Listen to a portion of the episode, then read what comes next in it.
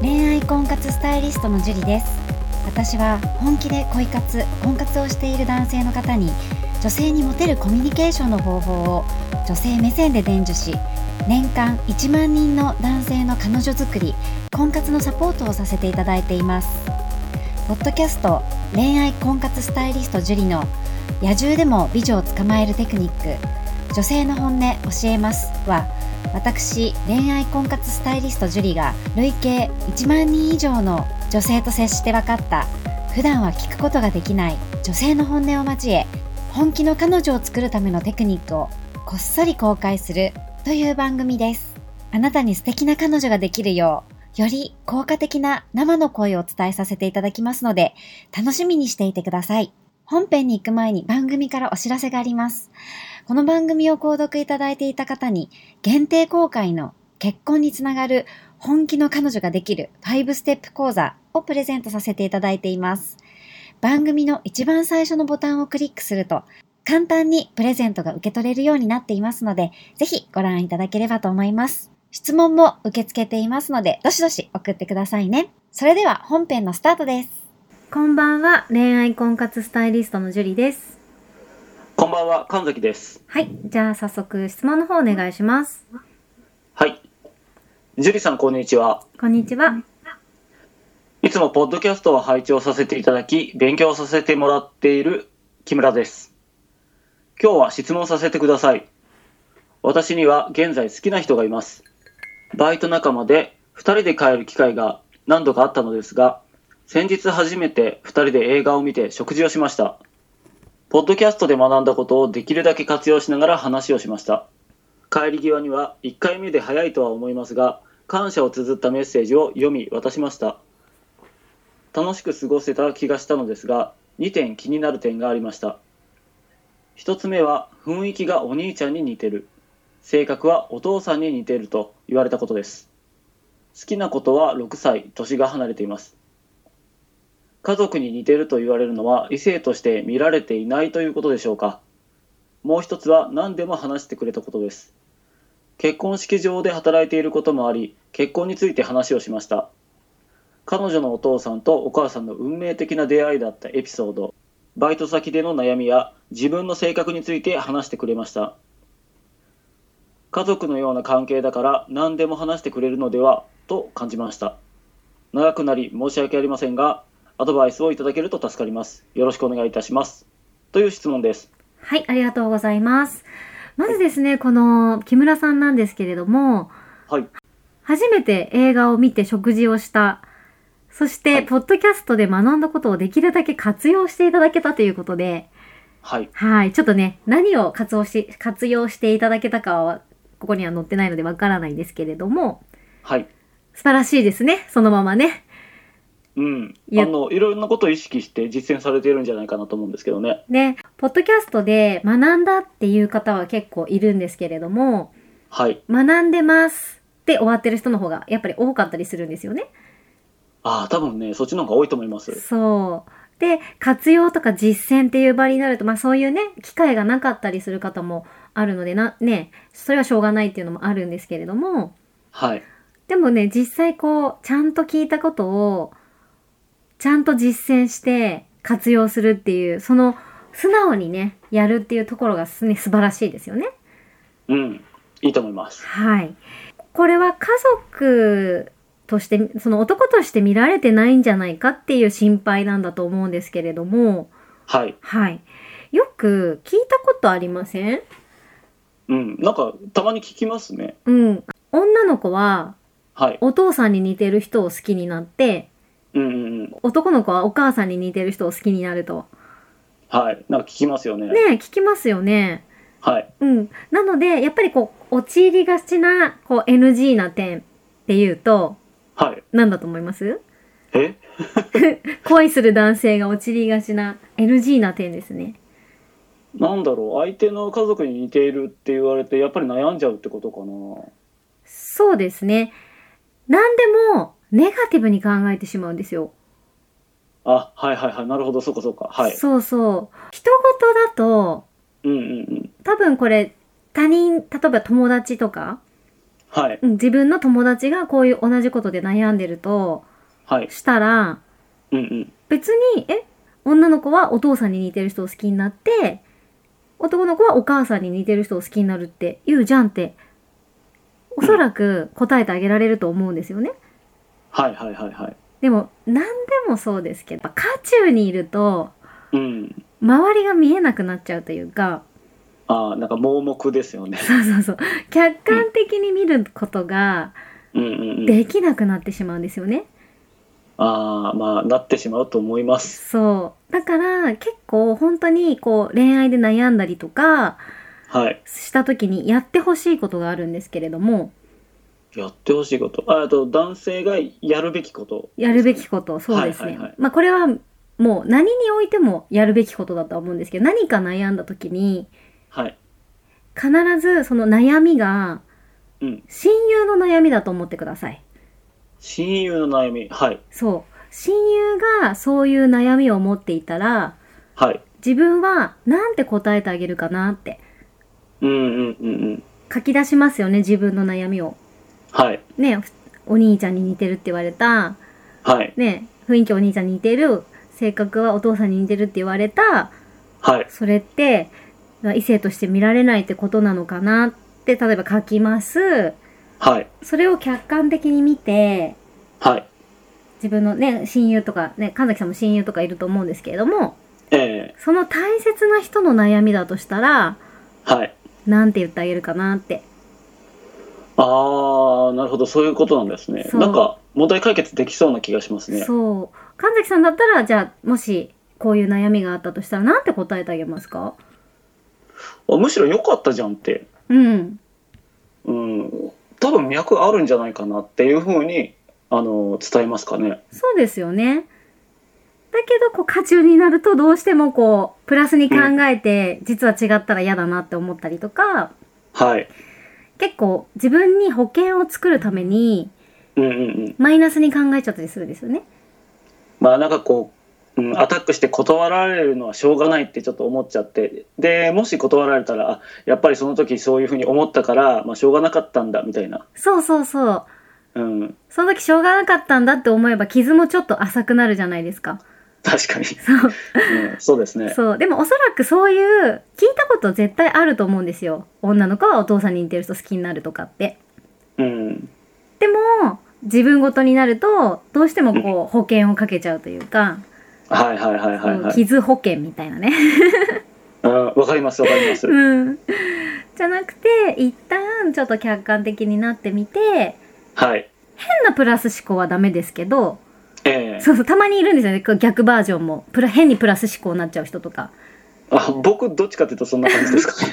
いや、それ、結構、全然それ脈ないよみたいなの に、そう、なんかすごい楽しかったって言ってくれて、ね、はいじゃあ次デートしても、なんか今忙しいみたいで、なかなかデートできないんだけど、とか、うん。そう、でもなんかすごい楽しかったって言ってくれたから、脈ありなんだよね、みたいな。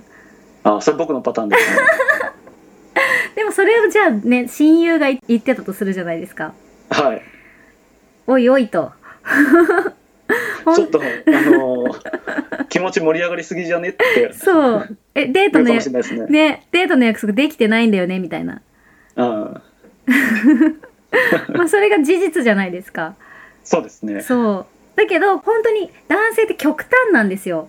はい。めっちゃポジティブになるか、はい。すごいネガティブになってしまうか。うん、なるほど、なるほど。 そう。真ん中がないっていうか。真ん中ないで す、ね。真ん中ない。そのポジティブおかしくない、みたいな時にポジティブになるし、そ わかるの、わかる。そうそう、そのネガティブもおかしいよね、みたいな時にネガティブになっちゃったりとか。はい。そうなんです。極端なんです。うんうんう。うんでもその捉え方一つでやっぱり今後の発展っていうのは変わってくるので、はい。そうね、ポジティブに捉えすぎて、うん。ね、忙しいって言って、こう、遠回しに断ってるのに、なんかガンガンね、ガンガン行き過ぎても、はい。めんどくさいなって、せっかく返事が来てたのに、最初は。えあまりにもガンガン行き過ぎて、えうん。もう返事が来なくなっちゃったりとか、はい。逆にネガティブに考えすぎて、うん。ね、もうちょっとこう、ガンガン来て欲しかったのに、女性の方は。はい。そう勝手にもうダメだって判断して、はい。ね、一回、ね、例えば本当に女性がこう忙しくて LINE の返信忘れちゃったとかあると、うん。あるんですけど、うんうんうん。その一回のためにもう、ああ、無視された、もうダメだみたいな。ああ、そういう時もありますね。そうそうそうそう。うん。でもこっちは別に無視したわけでもなくて、なんはかいタイミングが悪かったりとかね。ええそう。でももう一回普通に言誘ってくれれば、はい。全然ご飯行ってもよかったのにとか、そういうチャンスも逃したりするんですよね。うーん、なるほど、ありそそう。だから本当にその捉え方一つで、う。はい。今後の二人の関係っていうのはすごく変わってくるので、はい。もう親友作戦は絶対必要ですね。うーん、なるほど、なるほどう。ん。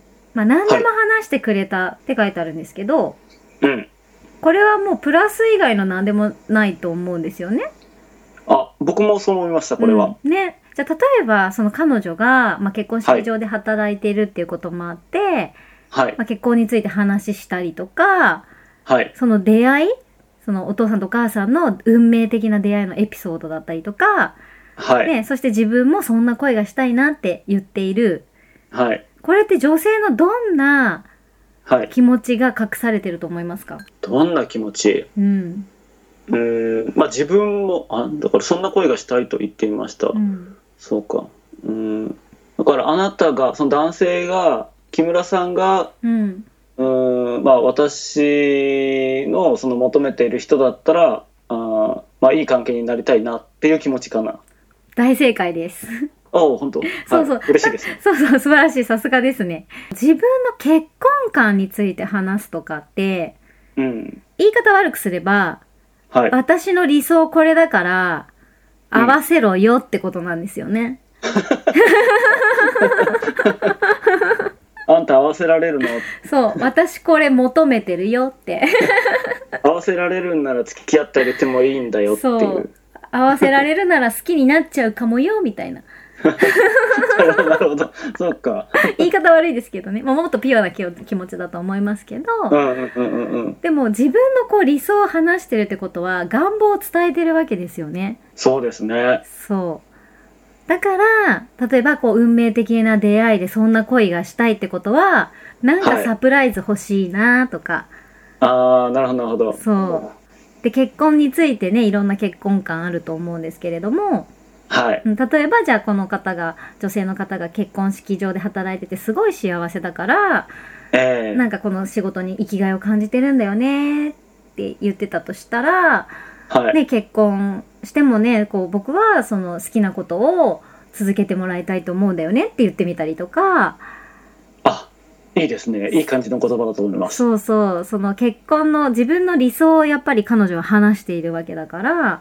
はいうん、僕だったらその感がいいと思うよとか、はい。そう、僕もそういう結婚観だよねとかって合わせてあげたりとか、うんうんうん。やっぱり自分の結婚観とあなたの結婚観は一緒かどうかっていうのを、はい。要は女性はリアクションで判断してるんですよ。うーん、なるほど。そう。例えば、じゃあ先ほど言ったみたいに、私はすごいけ、ね、結婚式場での仕事がすごい生きがいだから、はい。なんか結婚して子供が生まれても、まあ、落ち着いたら続けたいと思ってるんです、みたいなことを言って、うんうんうん。ね、男性が、まあ確かにそうだよね、いい仕事だから、それで絶対続けた方がいいよっていう答えを言うのか、はい。あ僕は、なんかこう、奥さんは別に働かなくていいと思ってるんだよねっていうのか、はい。何かしら答えが出てくるじゃないですか。うん、そうですね。そう、その答え、反応を見てるんですよ。うんうんうんうん。ね、その答え方によって女性っていろんなこと見たり聞いたりしてるので、はい。相手の男性がどんな結婚観を持ってるかっていうのをすごい探ってるので、うんうんうんうん。そう。だからその彼女がいいと思ってる結婚観を共有することによって、はい。そして、あの、願いを叶えることによって、はい。やっぱり好意を持ってもらえるわけですよね。うんうんうん。うん。しかも家族のような関係だから何でも話すっていうのはまだ1回目のデートで家族のような関係っていうのもなかなかねうん、かなり1回目であの深いところまで入り込んでるなっていう気はしたんですけどそね。うそうだからこう悪い勘違いというか別にそこまでうんなんだろう家族みたいだからね結婚観とか話すとかじゃなくてはい。なんか本当に自分の結婚観を話してこの人はどういう風に感じるのかなってはい。そもそも嫌だったら2人で食事なんて行かないじゃないですか映画まあも見て、、そうですね映画も食事も行かないでしょう。そうだからそこらクリアしてるってことなんでうん。ね家族みたいだから映画も食事も行きますとかはなんないんで、うん、ですようね。んそこは自信をね持ってもいいと思いますはい。はいはい。じゃあ、木村さんの質問に対する回答をまとめると、どんな感じになりますでしょうかはいまずこう家族に似てるっていうのは本当にプラスに考えていいと思いますはい。特にあのお父さんに似てるとかねうそん。の異性の家族に似てるっていうのはとてもいいと思います。はい。うん、そして、えー自分の結婚観とか、えーうん、そういうこう願望とかその未来についての話をするときははい。やっぱこれも前向きに捉えていいと思うんですよね捉えすぎてもダメですけれどもうんうん。でちゃんと自分の反応が見られてると思ってください。あ、自分の反応が見られてるね。そうだから、はい女性が未来の話をしたときにそれに同調する、共感するはい。ことがすごい大事になってきます。うん、なるほど。はい。なんかす、木村さんすごくいい感じだと思うので、このままコンタクト、ね、コミュニケーション取り続けて、はい。なんかね、ぜひいい発展に、いい報告を聞かせていただければなと思いますので、ぜひ頑張ってください。はい。はい。じゃあ今日はここまでになります。ありがとうございました。ありがとうございました。この番組を聞いているあなたにプレゼントがあります。受け取り方は簡単。ネットで恋愛婚活スタイリスト樹里と検索して、樹里のオフィシャルサイトにアクセスしてください。次にトップページの右側にある無料動画プレゼントをクリック。表示されたプレゼントフォームにメールアドレスを登録して送信するだけ。ポッドキャストでは語られない極秘テクニックをお届けします。また、質問は今から申し上げるメールアドレスにお願いします。info アットマーク juriarima.com info アットマーク juriarima.com です。この質問の際には、懸命に、ポッドキャスト係と明記してください。それでは、次の回を楽しみにしててくださいね。